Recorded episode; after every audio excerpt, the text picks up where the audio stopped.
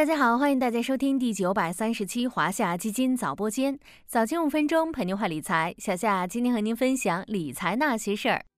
大家平时自己买菜做饭吗？有没有感觉到最近爸妈做饭的时候，荤菜突然变多了？又或者你关注过猪肉价格大降，超百分之四十冲上热搜的消息吗？是的，按道理说，四季度应该会进入猪肉消费的旺季。但很神奇的是，最近的猪肉价格却旺季不旺，持续下跌。猪周期失灵了吗？今天小夏就来跟大家聊聊肉篮子的话题。为什么说猪肉价格下跌了呢？虽说各地菜市场的猪肉价格差异比较大，但我们可以看看全国统一的数据。一是较能体现物价的全国居民消费价格，也就是 CPI。国家统计局十一月九日发布的十月 CPI 同比下降百分之零点二，其中猪肉价格下降百分之三十点一，畜肉类价格下降百分之十七点九，分别影响 CPI 下降约零点五五、零点六六个百分点。二是集贸市场的监测数据，根据农业农村部对五百个集贸市场的监测数据显示，十一月第三周全国生猪平均价格每公斤十五点零三元。比前一周下跌百分之一点零，同比下跌百分之四十一。全国猪肉平均价格每公斤二十四点八九元，比前一周下跌百分之零点六，同比下跌百分之三十八点三。分地区来看，东北地区的猪肉价格较低，已经跌到了每公斤二十二点九四元。一时间，市场开始讨论，所谓四年一轮回的猪周期，这次是失灵了吗？咱们先简单科普一下猪周期。既然是周期，那么就会经历一个循环轨迹。对应到猪肉价格上，通常是这样的：肉价处于高位，母猪存栏量大增，生猪供应增加，肉价下跌，大量淘汰母猪，生猪供应减少，肉价上涨。每个猪周期尾部的肉价上涨之后，就进入下一个猪周期开始的肉价处于高位，以此循环往复。按照机构划分，二零零六年以后，国内已经经历了四轮比较完整的猪周期。前四轮猪周期历时在四十六个月到四十八个月之间，第四轮猪周期已经于二零二二年四月结束。同时，第五轮，也就是咱们当下正身处的这一轮猪周期开启。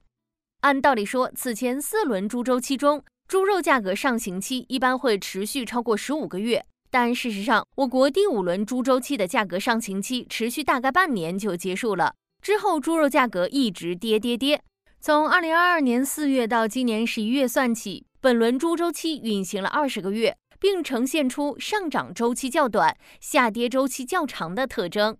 猪周期算法失灵，原因是什么呢？回归本质来说，猪周期的产生本质上是市场调节机制对养殖户生产行为的调节结果。说白了，肉价高的时候，养猪的人多，供大于求，使得价格下跌；肉价低的时候，养猪的人减少，供小于求，使得价格上涨。但问题在于，上一轮猪周期时出现了非洲猪瘟这件事，导致了第四轮超级猪周期的诞生。国内生猪养殖的规模化水平和市场集中度快速提升。目前，我国生猪养殖规模化水平达到百分之六十五以上。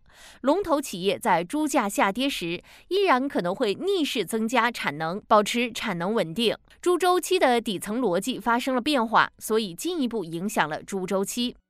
肉篮子影响着大家的饭桌子，往后看，猪肉价格会如何变动呢？从短期看，猪肉价格在四季度可能会出现短期反弹。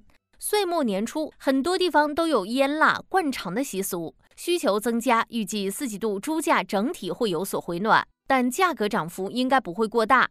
从长期来看，未来的猪肉价格可能更多会是窄幅震荡，大涨大跌的概率比较低。站在消费的角度来看，肉价在合理区间内小幅震荡是一件好事儿；而站在投资的角度来看，把握趋势比关注数据本身更加重要。根据业内分析，在肉价持续低位的背景下，四季度起养殖行业能繁去化有望实质性加速，并且持续性加强。板块左侧投资机会可能已经启动。有机构认为，当前生猪板块周期位置和估值位置均在底部，已经迎来重点布局窗口，未来半年行情可期。感兴趣的小伙伴也可以通过小夏家的农业五零 ETF 代码五幺六八幺零来把握机会。好了，今天的华夏基金早播间到这里就要结束了，感谢您的收听，我们下期再见。